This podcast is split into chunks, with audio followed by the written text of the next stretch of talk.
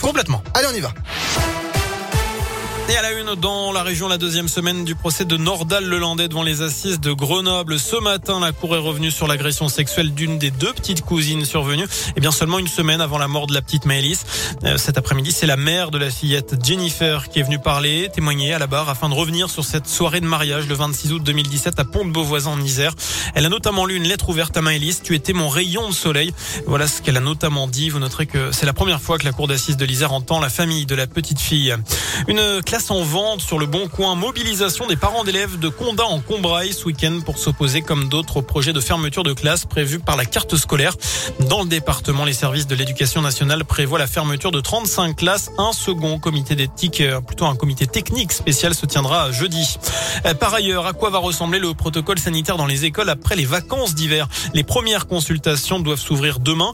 Le ministre de l'éducation nationale, Jean-Michel Blanquer, a expliqué avoir l'espoir de passer au niveau 2 à l'école contre 3 actuellement, ce qui permettra la fin du masque à l'extérieur, notamment dans la cour de récréation.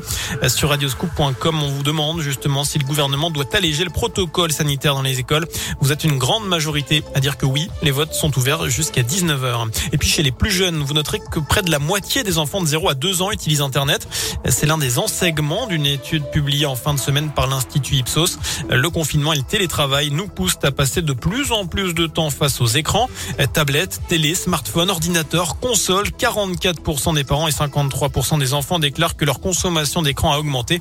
Et les tout petits n'échappent pas à la tendance. 43% des 0-2 ans utilisent Internet, notamment pour regarder des vidéos. Le CSA préconise d'éviter les écrans avant 3 ans.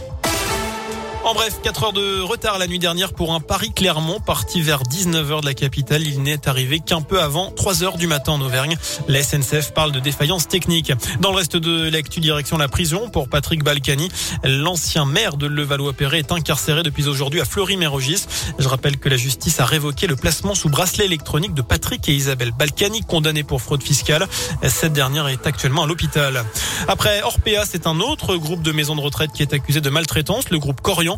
Une dizaine de plaintes seraient arrivées. Aujourd'hui, dans une interview aux échos, la patronne du groupe, Sophie Boissard, demande à l'État un effort financier et une définition des normes de contrôle des établissements.